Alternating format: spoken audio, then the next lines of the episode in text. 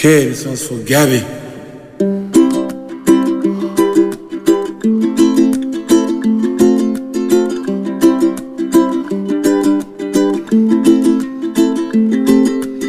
íntimament, amb Maria López.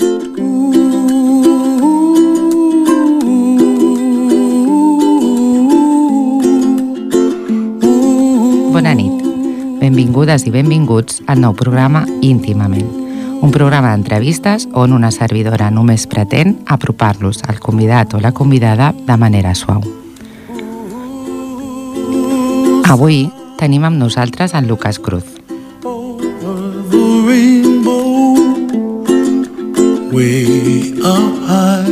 Soc Maria López. Vols acompanyar-me? Comença íntimament. in. Quiero. Quiero que me oigas sin juzgarme. Quiero que opines sin aconsejarme. Quiero que confíes en mí sin exigirme. Quiero que me ayudes sin intentar decidir por mí. Quiero que me cuides sin anularme. Quiero que me mires sin proyectar tus cosas en mí. Quiero que me abraces sin asfixiarme. Quiero que me animes sin empujarme. Quiero que me sostengas sin hacerte cargo de mí. Quiero que me protejas sin mentiras. Quiero que te acerques sin invadirme. Quiero que conozcas las cosas mías que más te disgusten, que las aceptes y no pretendas cambiarlas. Quiero que sepas que hoy, hoy puedes contar conmigo sin condiciones. Jorge Bucay. Buenas noches, Lucas. Hola, buenas noches. Bueno, en primer lugar te quería dar las gracias por estar hoy aquí con nosotros en Intimamen, porque sabemos que tienes ahora mismo tu vida profesional a tope. Has venido ayer de viaje y antes de ayer también estuviste de viaje, estás a punto de arrancar. No, pero todo, todo un placer estar con vosotros y sobre todo en la radio, que es un medio que, que disfruto y me gusta.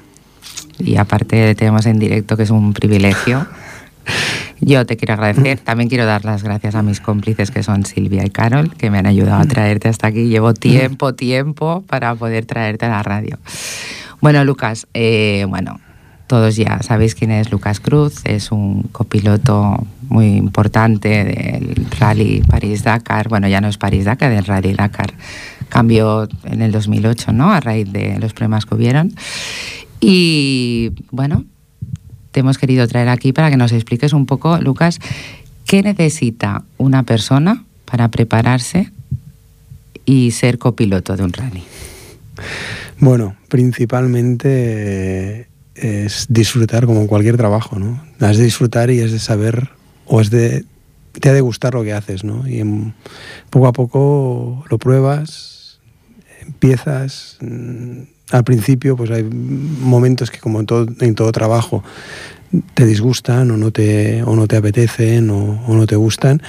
Pero bueno, siempre intentas buscar la parte más bonita la parte que más te gusta, ¿no? Y disfrutar sobre todo de, de ello.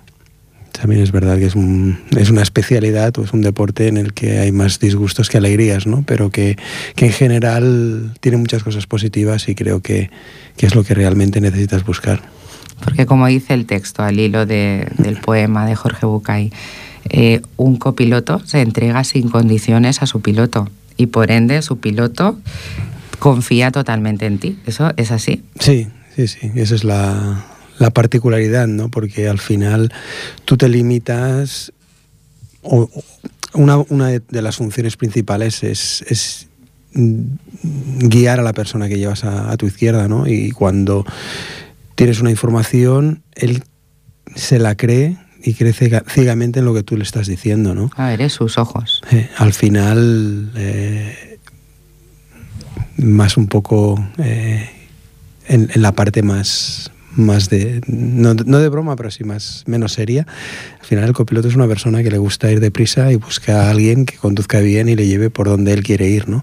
Entonces es un poco la, la- dar un poco la vuelta al, a, a lo que es la, la perspectiva que tiene la gente de, de un copiloto, ¿no? Bueno, yo creo que si es una persona que sigue este mundillo, el peso importante está en el copiloto. Sí, depende, también depende un poco de las disciplinas, ¿no? Pero realmente es así, ¿no? Porque si en las disciplinas de los rallies, si el copiloto le describe una curva que es más rápida de lo que el piloto le ha dicho que es, en los reconocimientos el piloto entrará más deprisa de lo que se puede y entonces habrá el accidente. Y, es un poco la complicidad, ¿no? El tener un, un apoyo en una persona que te está diciendo, que te está leyendo lo que, lo que tiene que venir y tú tienes que intentar pasar lo más rápido posible por esa zona. Entonces, realmente es una confianza mutua, ¿no? Es confianza del copiloto con el piloto y del piloto con el copiloto, que es lo que le está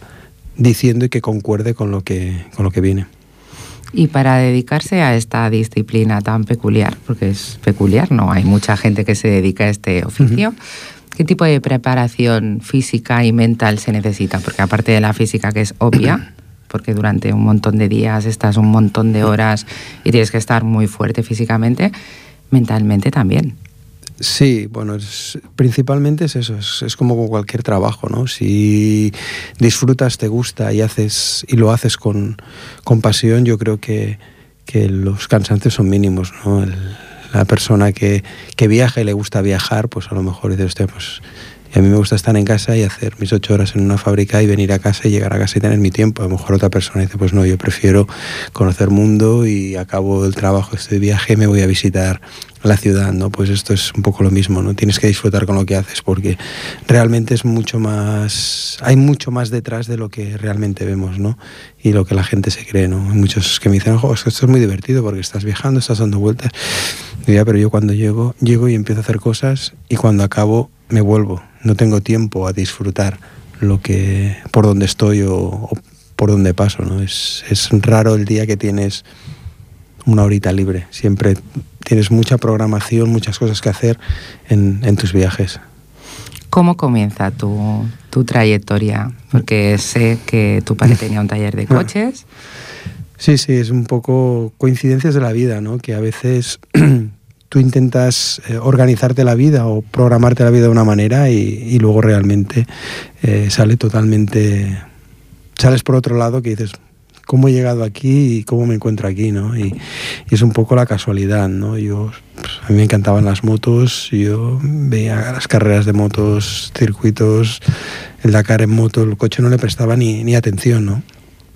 Y coincidió que, que una persona eh, con el primer piloto que estuve, que fue Miguel Ángel Fernández, eh, eh, era del mismo pueblo que, yo y, y empezaba a preparar un coche para correr rallies y corrió un primer rally con un piloto, con un copiloto que no le acabó de gustar la experiencia y bueno, vino al taller, estuvimos echando una mano a reparar el coche y a prepararlo y, bueno, fuimos, oye, que no tengo copiloto, ¿te, ¿te apetece venir conmigo? ¿Quieres venir? Y bueno, salí con él, empecé a rodar y bueno, ese fue un poco los inicios, ¿no? Y luego al final es un poco el, el tener ilusión o el tener ganas de ir mejorando, ¿no? Y la única manera que hay de mejorar es ir siguiendo, haciendo kilómetros y haciendo carreras y montándote con mucha gente, aprender de todos un poquito para ganar tu experiencia. Claro, porque es un trabajo muy sui generis, o sea, no hay una tipología de para ser un buen copiloto tienes que hacer esto y esto. No hay es... una escuela, no hay ni un máster, no, no hay nada, ¿no? Es, es muy difícil, ¿no? Tú puedes tener las líneas básicas de trabajo y luego cada uno pues intenta eh, ir perfeccionando en, en, lo que va haciendo en el día a día, ¿no? Y es un poco lo que, lo que he ido haciendo, ¿no? Intentar subirme con la mayor cantidad de gente diferente y de esta manera tener un abanico mucho más amplio de, del conocimiento de, de, la manera de plantear pues una carrera o un rally o, o unas notas de, de, un tramo y describes un poco, ves un poco cuál es que hace cada uno, ¿no? Y entonces a partir de ahí pues intentas extraer lo que crees que es más importante o lo que crees que es mejor para, para crear un, una, una relativa perfección, ¿no? Y es un poco lo que, lo que he ido intentando hacer en estos, en estos años. Y cuando suena ese teléfono y Carlos, después de unos años, dice, oye, que yo quiero que tú vuelvas conmigo. Ostras, pues bueno, yo, yo conocí a Carlos en el año 98 porque él creó un junior team, ¿no? en el que intentaba sacar un, un, piloto nacional a correr el campeonato del mundo de rallies. ¿no? Y hizo un proyecto muy divertido en el que hizo una selección de, pilotos y, de copilotos. Y entró un poco de rebote ahí. Fue después de dos bajas de dos copilotos con un piloto, entré yo en el proyecto y bueno, me mantuve con él. ¿no? Yo lo conocía, pero bueno, tampoco es que tuviésemos mucha relación. Lo conocía del proyecto, estuve tres años con ellos y, y bueno, y a raíz de ahí pues finalizó la relación, finalizó el proyecto, ganamos los campeonatos de España dentro del proyecto y bien, fue todo pues para mí una experiencia, ¿no? Porque aprendí mucho, confiaron en mí cuando yo no tenía una experiencia en el mundo eh, en el campeonato nacional y en pruebas del mundial y hostia, pues para mí fue muy muy, muy gratificante y motivador, ¿no? Y a raíz de ahí, pues bueno, yo lo conocía y bueno, cuando nos veíamos, pues manteníamos la relación, pero bueno, un poco la distancia, ¿no? Porque él es, el, es quien es y yo era quien era, ¿no? Entonces manteníamos un poco las distancias. Pero bueno, luego fuimos coincidiendo en la misma disciplina. Yo empecé a correr el Dakar en el primer Dakar en el 2001. Él entró en el 2005, me parece, en 2004 o 2005, en, o 2006 por ahí, en, en Volkswagen. Y a raíz de ahí, pues bueno, fuimos coincidiendo, yo corría con Mitsubishi, con Ani Roma y fuimos ahí, fuimos rivales durante una, temporada, ¿no? Y bueno, supongo que, que luego pues fue una opción que, que yo no, no me imaginaba, pero tampoco, tampoco descartaba, ¿no? Y pues bueno, sonó, sonó un día el teléfono y, no, no pensaba yo que pudiera ser, eh, eh, pudiera venir por aquí, ¿no? La, la, la, opción, ¿no? Y al final, pues bueno, se dieron una serie de circunstancias y, y, ahí, a raíz de ahí, pues pudimos coincidir los dos juntos en el coche. Y para ti ese salto, eh, porque al final fue un salto, te generó mucha presión. Es decir, tengo que darlo todo. Sí, darlo bueno, yo... todo porque todos los ojos están en mí, ¿no? Sí. Y hoy hubo un momento que, que fue un poco un, un, un salto en el, en el que me hicieron una prueba para, para ver si realmente coincidíamos o congeniábamos y, y, te planteas un momento que dices, ostras, ¿y ahora qué hago para prepararme? Y dices, bueno, yo he seguido una línea de trabajo durante todos estos años, he estado preparándome para si llegaba esta opción y creo que ha llegado la opción. Ahora no tengo tiempo de prepararme, ahora lo único que hacer es disfrutar del momento y si sale, sale y si no sale, pues mala suerte, ¿no? A lo mejor, o mala suerte o no estaba lo suficientemente preparado para coger esta oportunidad, ¿no? Pero bueno, su, dieron sus frutos el trabajo de los años anteriores, toda la dedicación y al final pues llegó la recompensa. Y este año, que ha vuelto a ver otra vez el... porque ver, el año pasado no debió ser fácil. No, fue bastante complicado, ¿no? El, el, empezar un proyecto nuevo en el que cambiaban un concepto totalmente diferente de coche a lo que estábamos acostumbrados a ver en, en la carrera, pensar en un coche en vez de cuatro ruedas motrices, en dos ruedas motrices, en pensar en un motor diésel en vez de un motor gasolina eh, un motor central en vez de un motor trasero, eran todos unos cambios muy radicales, ¿no? Incluso eh, estuvimos haciendo los últimos test a mediados, bueno, casi la primera quincena de diciembre, cuando realmente ya debería haber estado todo en el barco saliendo el 22 de noviembre, ¿no? Y mmm, era, fue todo demasiado precipitado, ¿no? Ya tuvimos problemas en los últimos test y bueno, no fue nada fácil, ¿no? Pero a la vuelta del, Dakar del 2015 eh, tuvimos ya unas primeras reuniones justo nada más acabar, fue a acabar el día 20 y el día 25 ya teníamos las primeras reuniones para preparar el proyecto 2016 ¿no?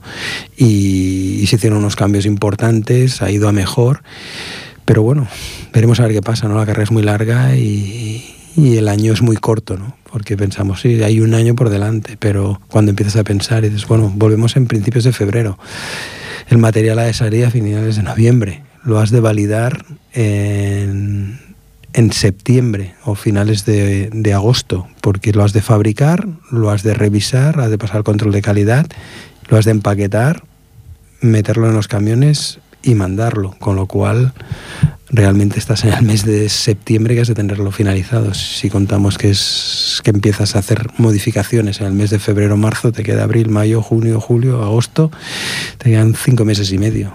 O sea que no es, no es tanto el tiempo el que, el que, el que tienes para poder poner un, un vehículo a punto.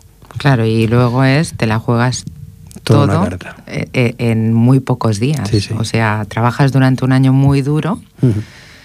Y además con muchísimas opciones que no están contempladas o que por mucho que tú gestiones el riesgo y digas, bueno, me puede pasar esto, me puede pasar esto otro, Sí, sí. pero nunca sabes. que- Hay un que- factor sorpresa muy importante, ¿no? Nosotros, cualquier equipo, ¿eh? ya no solo Peugeot en el que estoy ahora, sino en, en- en cualquiera, las pruebas, primero tienes una parte en la que es puesta a punto del vehículo y otra es durabilidad de las piezas. Entonces lo que haces es contabilizas los kilómetros que te duran las piezas y a partir de ahí luego lo que haces para asegurarte que la vida útil, eh, o sea, para que no se rompa la pieza, es intentas hacer la mitad de lo que dura. Si un palier dura 2.000 kilómetros, pues los cambias a los 1.000. ¿Para qué? Para evitar acercarte mucho a la vida útil. ¿Cómo funciona el making of? O sea, lo que nosotros no vemos. Nosotros empieza una etapa y vemos pues cómo corréis, eh, cómo se inte- cómo interactúan los equipos, eh, cómo van finalizando las etapas, pero ¿qué es lo que no vemos? Bueno, lo que no veis es bastante más complicado de lo que, de lo que se ve, ¿no? Eh, empezando por, por la logística, ¿no? Que yo creo que es un apartado que en el que no, no se tiene un poco, no se tiene en cuenta. Pero cuando tú tienes unas 90 personas en el equipo que has de mover o has de desplazar diariamente un promedio de unos 700 kilómetros diarios en el que todos los equipos se desplazan, más de 4.000 personas se desplazan, es un pueblo entero que, que desplaza diariamente unos 700, 800 kilómetros. ¿no? Todo eso tiene un- una logística interna que, en nuestro equipo en concreto hay dos personas que se encargan de, de la logística de esto. ¿no? Te desplazas, mueves toda, pues, toda infraestructura de tiendas de campaña para dormir, camiones, coches que mueven a la gente, recambios, eh, mecánicos, médicos, fisios. Es, es todo un, movimiento de personas que ha de estar todo muy bien sincronizado porque si no sería un, un desastre. ¿no? Y luego en el apartado de los pilotos es un poco más eh, no parar, ¿no? porque, porque realmente eh, nosotros cuando llegamos al campamento por la tarde entramos alrededor entre las 5 y las 6 de la tarde, entonces nos dan la documentación para el día siguiente y nosotros la- los copilotos lo tenemos que preparar. Llegamos con el coche al campamento, se hace una pequeña reunión con los ingenieros y explicas cuáles han sido los puntos del día en el que has tenido problemas o que el vehículo no ha funcionado bien o que has empezado a sentir un ruido que no lo tenías el día anterior. Analizan, dan el trabajo a los mecánicos y empiezan a reconstruir el, el vehículo. Los pilotos tienen las entrevistas con la prensa y acaban de definir cosas con los ingenieros y los copilotos nos vamos a preparar la etapa del día siguiente. Aproximadamente tenemos como unas 6, 7 horitas de trabajo diarias. Adicional. Adicional La etapa. Claro, entonces nos lo preparamos, dormimos aprox una, una media de unas cuatro horitas, cuatro horas y media por día eh, estirados, porque luego si tienes cualquier momento que puedes, echas una cabezadita en el coche, pero es, es poco el tiempo que puedes hacerlo. Y luego nada, a las 5, entre 5, 5 y media de la mañana como muy tarde ya estamos despiertos para verificar que todo lo que tenemos en el coche es lo que habíamos pedido para el día siguiente y salimos. ¿Cómo gestionas? Porque, a ver, tú estás, por un lado, comunicándote con el piloto. eh, entra en esta curva RAS.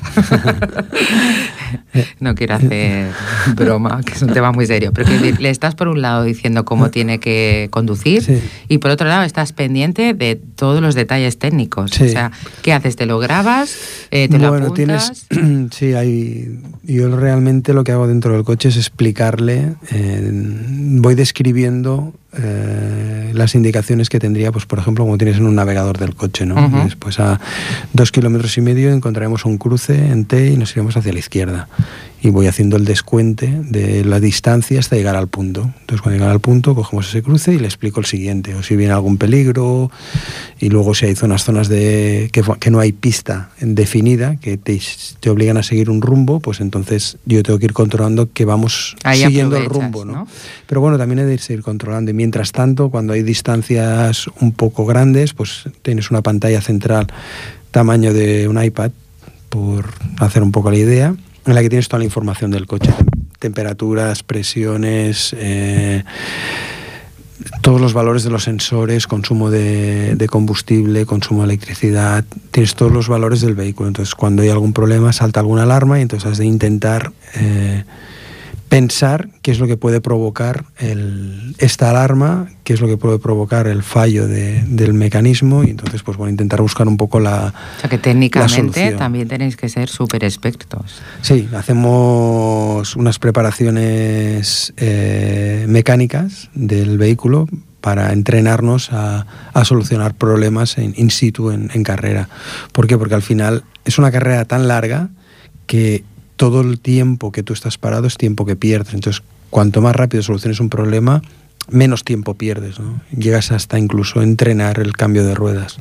De, si pinchas, pues intentar hacerlo en el menor tiempo posible. Entonces, todo esto no se hace ni el primero, ni el segundo, ni el tercero, ni el cuarto día. Se hace a base de, de entrenamiento. Y cada vez que entrenas, pues vas bajando mucho más el tiempo hasta que consigues ya ser un tiempo, pues bueno, un poco estable y entonces ya pues consideras que, que, tienes aprendida la lección de cómo cambiar la rueda, pero al final eh, cuando tardas, si tú tardas dos minutos en cambiarla y, el otro, el, tu rival la cambia en tres, pues eso es ese minuto que tienes que de más de margen para o errores o problemas. Cada o... segundo cuenta. Sí, sí, sí. Aquí el problema es que estamos acostumbrados a en la vida decir, pues bueno, llego cinco minutos tarde, no pasa nada. Yo en mi profesión llego cinco minutos tarde y son cinco minutos que me suman al tiempo que, que, que he hecho en la especial. ¿no? Entonces yo me he estado jugando la vida por reducir el tiempo, tardar el menos tiempo posible en recorrer un, una especial y, y, luego por llegar tarde regalo cinco minutos. ¿no? Entonces ahí también tienes una faceta de, de concentración y, y de no perder tiempo. ¿no? Vamos a escuchar una música y seguimos una canción de Fito.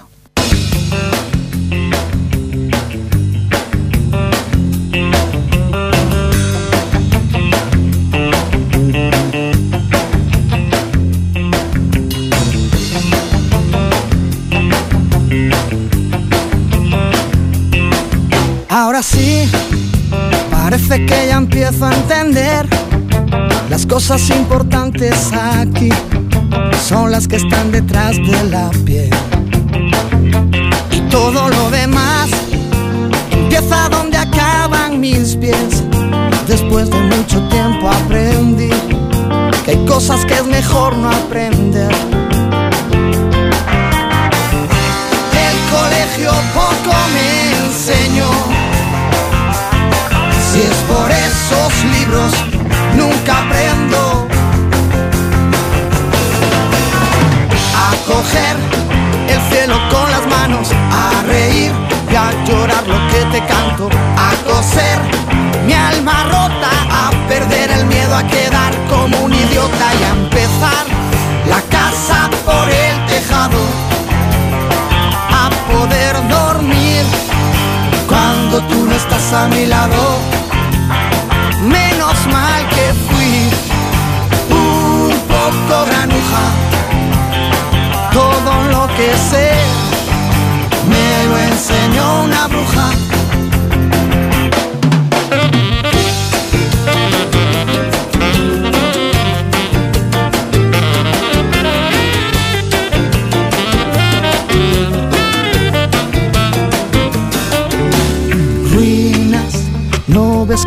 adentro estoy en ruinas.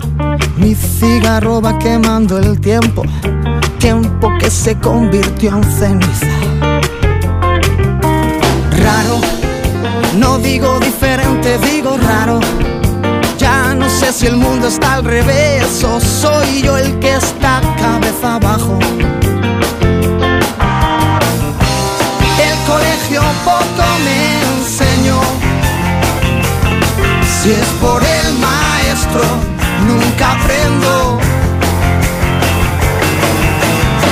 a coger el cielo con las manos, a reír y a llorar lo que te canto, a coser mi alma rota, a perder el miedo a quedar como un idiota y a empezar la casa por el tejado, a poder dormir cuando tú no estás a mi lado. Que fui un poco granuja, todo lo que sé me lo enseñó una bruja.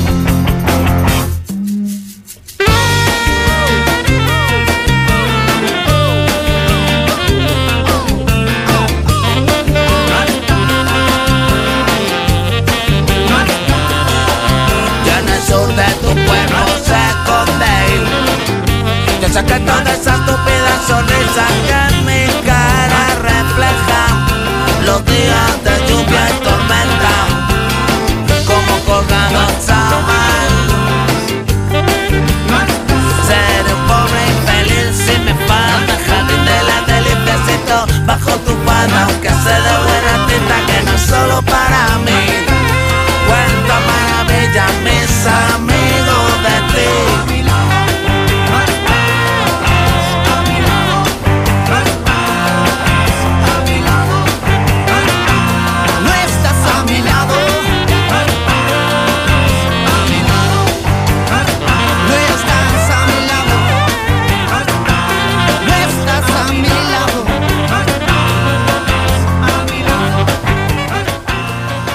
Bueno, Lucas, lo que me comentabas, volviendo al hilo del tema de si yo llego cinco minutos tarde, tengo una penalización, tengo que tener todo absolutamente controlado, yo estoy mirando la pantalla para ver los problemas mecánicos, tengo que tener una preparación para ser copiloto, aparte de ser muy buen copiloto, tienes que tener una serie de características muy concretas como ser una persona organizada, puntual, metódica, ¿no? Un poco sí, ¿no? Porque ya la disciplina te lo, te lo obliga, ¿no? En el momento en el que eh, tú te dan la salida y los coches no salen todos de golpe, salen rigurosamente los 10 primeros cada 3 minutos y el resto sale cada minuto, pero cada minuto exacto. Y tienes una hora de entrada en el control. No puedes entrar ni un minuto antes ni un minuto después. Después, cualquier entrada anterior o posterior tiene una penalización. Entonces te obliga ya a ser, para poder hacer la disciplina, ser meticuloso. Tú llevas dos relojes, me han dicho. Sí. ¿Por qué? Sí, bueno, es eh, normalmente lo que haces es porque si se te, se te acaba la pila de uno, tienes el otro, ¿no? Y aparte, yo utilizo uno en el con un tiempo regresivo y el otro la hora normal. Entonces, la- el regresivo, entonces tenemos un tiempo y una distancia a recorrer.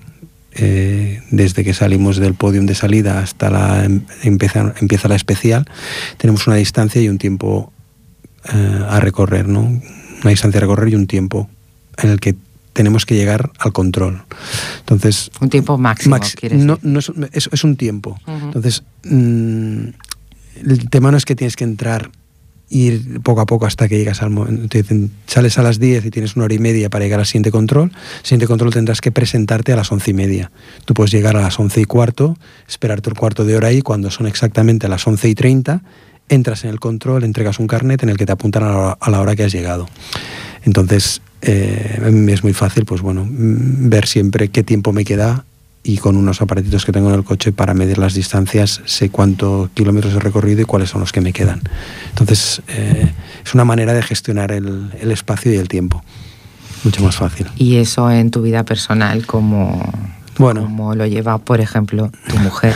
Porque, eh, claro, todo esto es que tú eres así, no es que te hayas preparado para ser así, que eso ya forma parte de tu taraná. Yo creo que la... Es decir, lo- lo aplicas también a tu vida personal. Bueno, hay cosas que sí que las aplicas, ¿no? Y luego, pues bueno, yo para más INRI, pues bueno, a ser...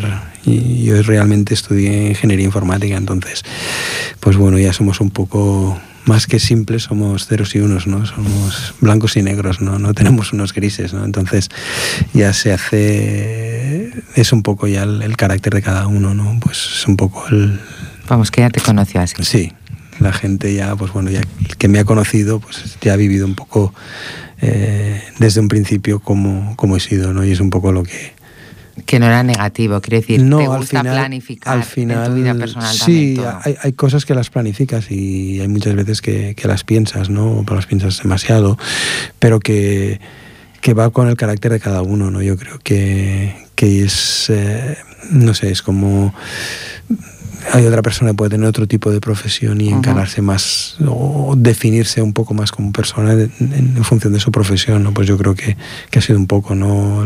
Para mí los rallies, yo empecé con, con 19 años a, a correr, ¿no? Entonces, pues bueno, yo creo que, que toda mi vida...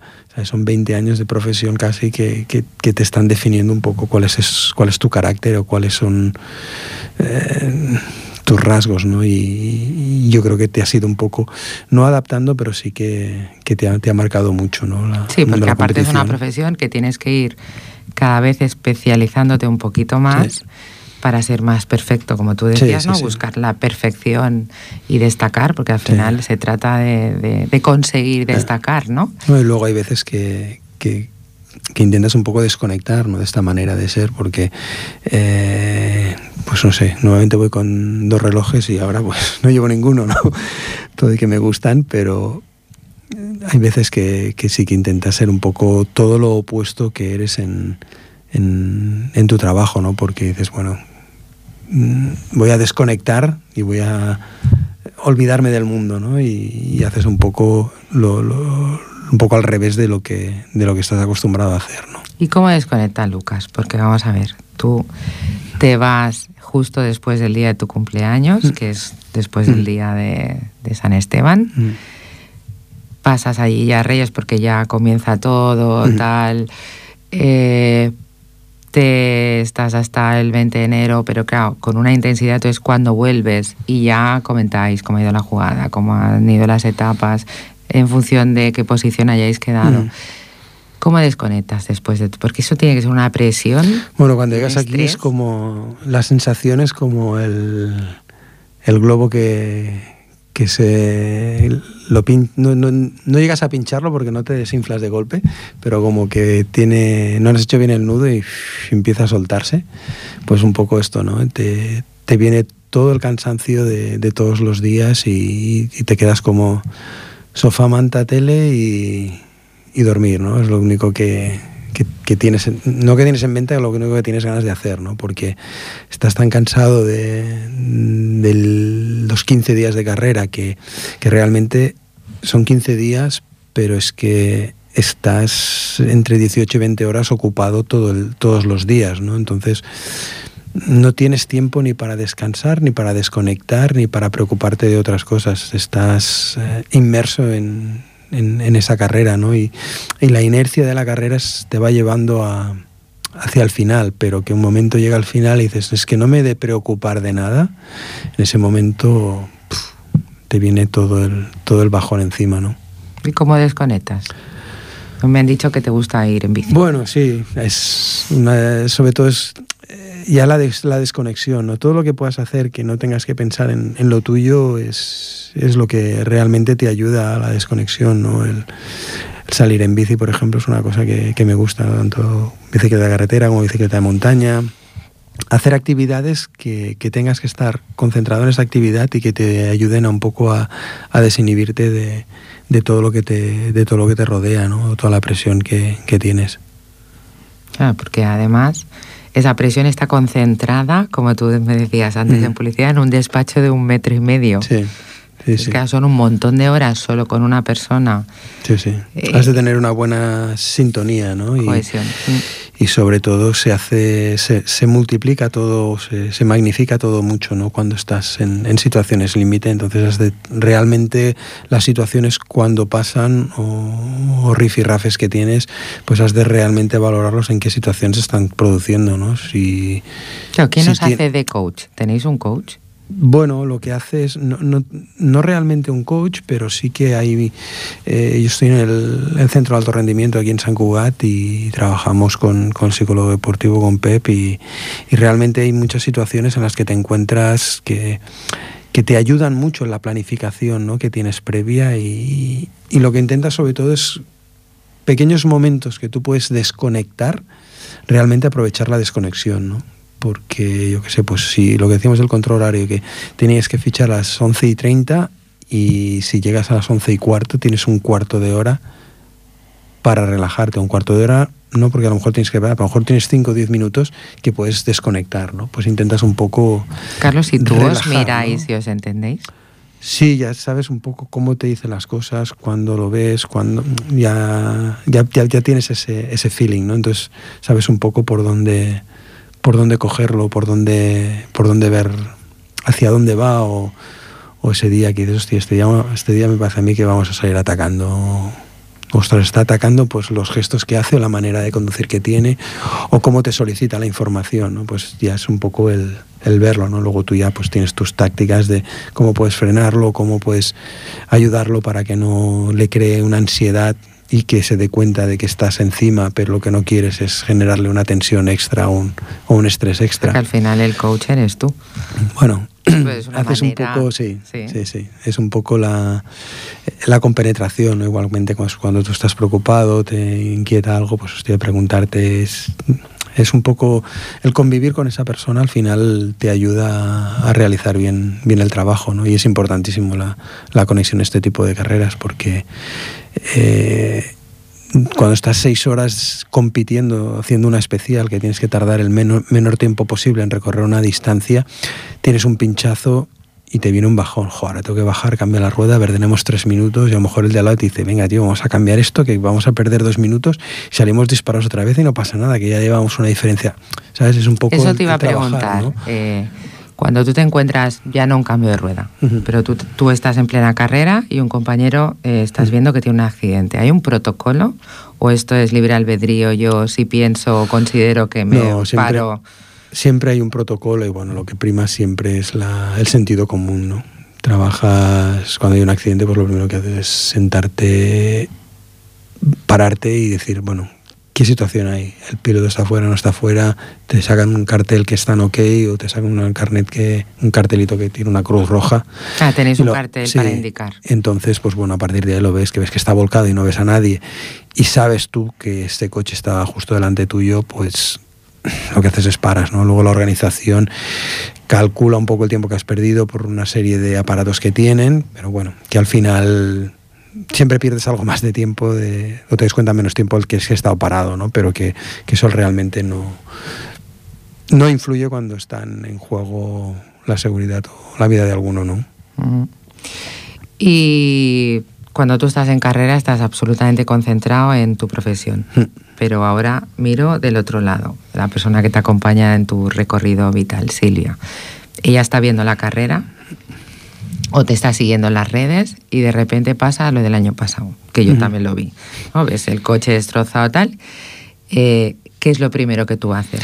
Bueno, ahora hay que decir que hay bastante información. ¿eh? Cuando en las épocas en África era totalmente diferente. ¿no? Cuando vas en un equipo amateur estás limitado de recursos, estás limitado de acceso a comunicación, porque ahora sí, ahora todo el mundo tiene móvil, pero en la época no habían, había muy pocos móviles, los móviles no funcionaban fuera. Los teléfonos satélites no es como ahora, que es un teléfono, por decir algo, el- del tamaño de lo que eran hace tres o cuatro años los teléfonos móviles. Antiguamente era un portátil, como si fuese un portátil de 15 pulgadas, en el que tenías que levantar la tapa que era la antena, entonces tenías que buscar que tenía una pequeña brújula, saber en qué situación, en qué coordenadas te encontrabas, en función de las coordenadas orientabas la tapa del, del teléfono hacia el satélite y a partir de ahí cruzar los dedos para ver si tenías o no tenías conexión telefónica, ¿no? Era más que una misión imposible contactar, ¿no? A veces, pues bueno, llamas un par de veces a- durante la carrera y era lo poco que, que podías comunicar con casa, ¿no? Con la casa o con la gente que, que te rodeaba, ¿no? ¿Tú, Ahora, tienes, tú tienes una norma de si no hay nada yo no voy a llamar y solamente te llamaré Es- si solo si hay algo? no news, good news, ¿no? Es un Exacto. poco el plan. Sí. No, sí, a ver, al final cuando tienes un accidente, pues bueno, lo primero que haces es ver que todo está bien y informar a casa, porque sobre todo ahora, ¿no? Que, que eres un personaje en público y que la información hay muchas veces que Se que se tira hacia... sobredimensiona, Sí, quizás. se tira más al lado sensacionalista que no al, hacia el lado más entre comillas humano o personal, ¿no? Entonces es muy fácil de que, de que se magnifiquen las cosas cuando, cuando realmente pues no, no, lo, no lo son o no lo hay, ¿no? Y es un poco lo que, lo que intentas conseguir, ¿no? Pues tienes un accidente, llamas a casa, contactas con la familia cercana y explicas qué es lo que ha pasado y cuando llegue al campamento ya os hablaremos más tranquilamente y ahora estamos aquí, está bien. Pues, oye, que estoy bien, no os preocupéis, no os asustéis. El único problema es que, bueno, tampoco pues, te puedes, puedes marcar una norma, un protocolo a seguir, ¿no? Porque el día que del golpe se ha estropeado el teléfono o, que, o que coincide que esta es una zona que por la aerografía no tienes cobertura satélite que puede suceder o es bastante a menudo, pues bueno, tampoco puedes marcar un protocolo porque luego es un, es un problema, ¿no? Porque dices, hostia, no tengo información, no tengo noticias de y todo es muy fácil especular y, calentarte la cabeza, ¿no? Y a veces no vale la pena preocupar antes de tiempo, ¿no? Bueno, yo sé que, porque Silvia me lo ha contado, que ya hasta que no se acaba la etapa no lo ve. Ah, eso, es, eso es normal, ¿no? Todo el mundo, ¿no? Igual que, que los amigos, o la gente que te sigue, ¿no? Pues al final lo que te interesa lo que, o lo que le gusta es, es no... Hasta que no se llega al final no, no, no puedes dar el, hasta que no está el saco y bien llegado, pues es lo mismo. No, no, hasta que no está en el saco y bien atado, no, no puedes decir que, que, se ha acabado, ¿no? Y una pregunta que yo me he hecho muchas veces, ¿cómo se conjuga eh, los profesionales que salís a competir? Uh -huh. Y leí una vez que había un 80% de las personas que se apuntaban al Dakar que eran novatos. Sí. Entonces, los supongo los amateurs que, que ah. debe ser complicado. Deben haber situaciones complicadas porque no tienen el control, porque es una, o sea, es una ubicación muy complicada. Mm. Hay dunas, hay mm. viento, hay aire, hay mm. polvo. Sobre todo en, en, el apartado de motos tienen, están obligados para aceptarle la inscripción a realizar un, unas carreras anteriores, para sobre todo ver el físico, ¿no? Y luego tienes unas, unas revisiones médicas previas a, la carrera y luego la gente en función de la edad que tienen pues ya les piden una prueba de esfuerzo, un electrocardiograma para realmente ver qué pueden o están aptos para poder realizar la actividad. También es verdad que hay mucha gente que, que, físicamente no está preparada y en el caso de las motos es muy flagrante que, bueno, yo salgo en moto, pues estoy dando vueltas el fin de semana y, y yo hago 300 kilómetros, y, pero entonces 300 kilómetros no lo haces con calor o haces, paras, picas algo, continúas. Cuando tú tienes que hacer una especie de 350 o de 600 kilómetros no es lo mismo, ¿no? Cuando estás pillando al de delante, cuando tienes el polvo, cuando ya llevas cuatro días que llegas tarde, que luego tienes que hacer 600 kilómetros más de enlace es una serie de, de, circunstancias que hay mucha gente que se cree que es subirte en el coche, subirte en la moto y rodar y para adelante, ¿no? Y hay mucha más, más cosa detrás. La ventaja que tienes es que en carrera eh, sales en orden de la clasificación del día anterior, con lo cual hay una selección natural que los más lentos van o sea, atrás y los más rápidos. No, no, normalmente no tienes. Lo que sí que vas encontrando son a los peores de las motos, porque sales normalmente en función de las etapas como media hora, 45 minutos detrás el primer coche detrás de la última moto o, o quad. Entonces, pues llega un momento que los, los atrapas, ¿no? Entonces es un poco el, el, el intentar gestionar estas situaciones que no, no, son fáciles, ¿no? porque la gente va muy cansada, ha hecho, está por encima de sus posibilidades físicas y ahí sí que has de tener mucho cuidado con ellas, porque puedes encontrar alguno parado en medio de una curva. Claro, por eso te pregunto, porque es que te es puedes un poco... encontrar un montón de inconvenientes sí, sí. por la inexperiencia. Sí, sí. Sobre todo es eso, ¿no? De que gente que se cree que esto es un paseo en moto y, y luego realmente hay mucho más cosa detrás que, que un simple paseo en moto. ¿Tú crees que estás reconocido mediáticamente?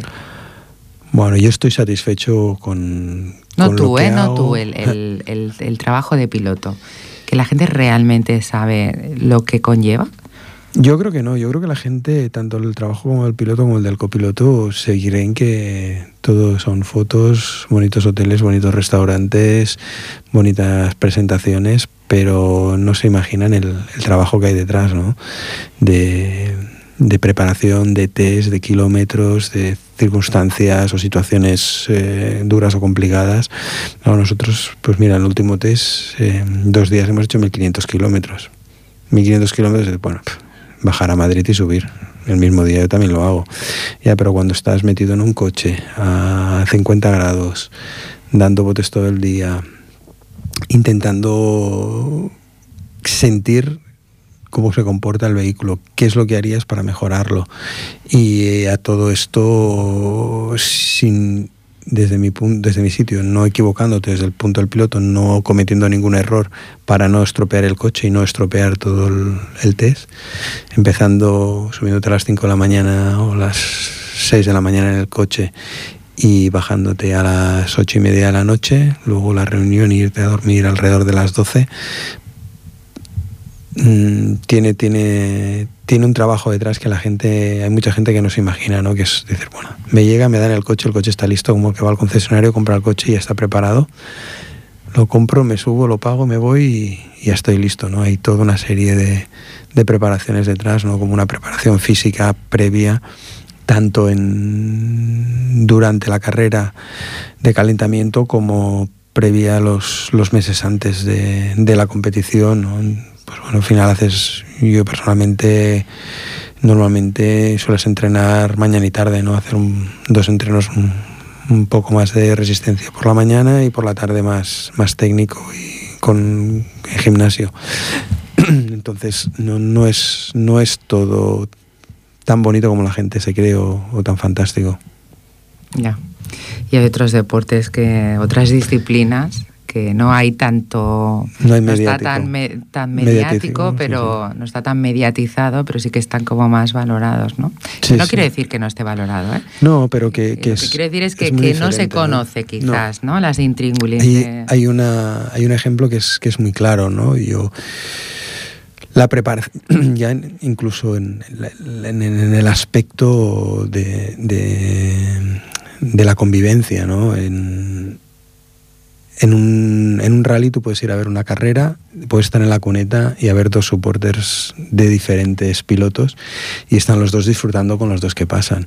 Pasa un partido de fútbol de, de dos equipos y seguro que o es muy difícil encontrar eh, el que uno aplauda al, al contrario lo único que hace es silbarse, cabrearse y a lo mejor acaba peleándose con el, con el supporter de, del equipo contrario, ¿no? Esto es, es totalmente diferente.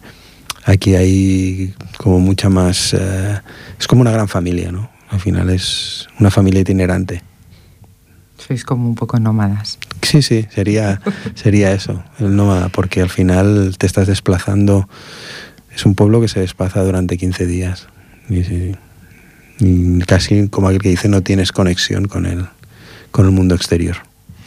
A mí no me gustaría acabar la entrevista sin hablar, eh, porque antes al hilo que has dicho que tú te preparaste como mm. ingeniero informático y tal, y tú has aplicado tus conocimientos como ingeniero al mundo del, del coche y has patentado un cojín.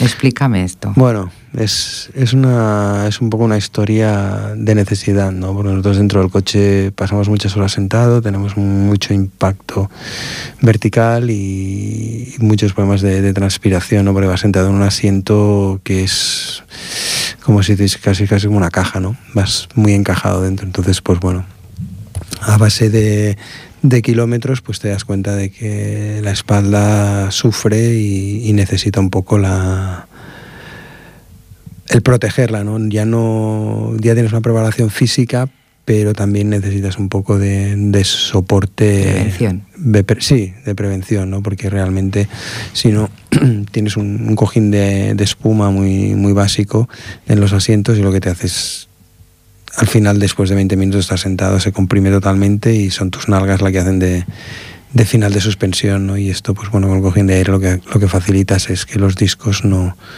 no se castiguen y, y sufras menos, ¿no? Y cuando acabes la especial, pues toda la menor fatiga se, se, se, transporta en una mayor concentración. Y es lo que hemos ido, hemos ido a buscar con el, con el producto. ¿Y lo llevan otros copilotos? Sí, sí, sí. Hay pilotos y copilotos que todos los equipos oficiales están llevándolo y lo están utilizando y realmente, pues bueno, están contentos con el, Tiene que con el ser un desarrollo. orgullo eso, ¿no? Sí, sí, sí. Porque es tu experiencia aplicada. Sí, sí, y los demás pues lo, lo siguen utilizando. O sea que estamos, estamos contentos con, con el resultado y si encima puede prevenir lesiones, pues mucho mejor. Pues nada, nos quedan tres minutos de entrevista, estamos ya casi en el final. Yo quiero hacer una última, última pregunta. ¿Tú dentro de 10 años te sigues viendo como copiloto? No lo sé, ¿No te las no lo sé.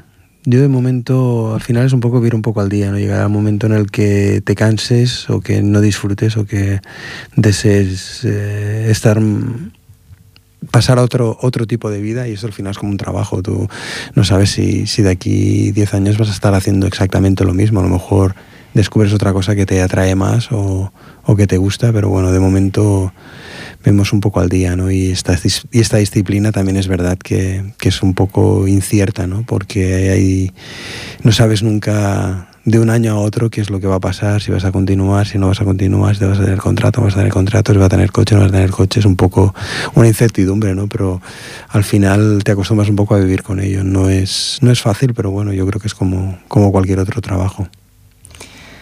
Pues nada, Lucas, yo te quiero dar las gracias de nuevo. Ha sido un auténtico placer tenerte aquí. Igualmente. I fins aquí íntimament.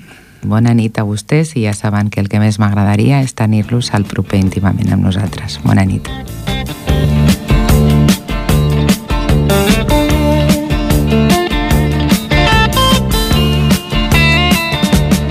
You get a shiver in the dark, it's raining in the park, but meantime. Sound of the river, you stop and you hold everything. A band is blowing Dixie, double fall time.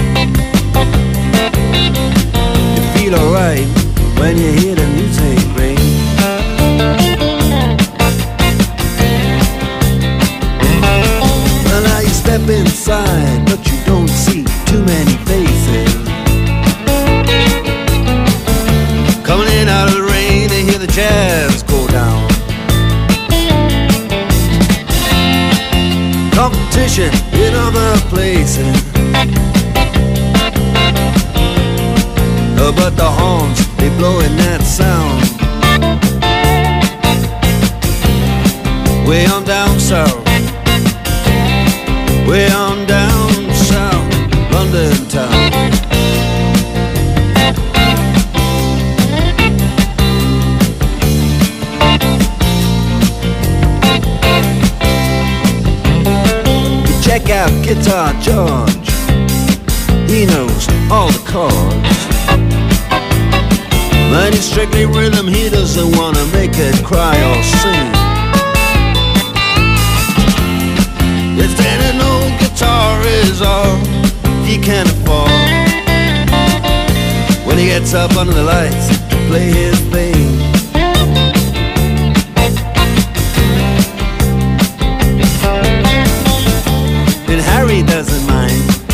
doesn't make the scene.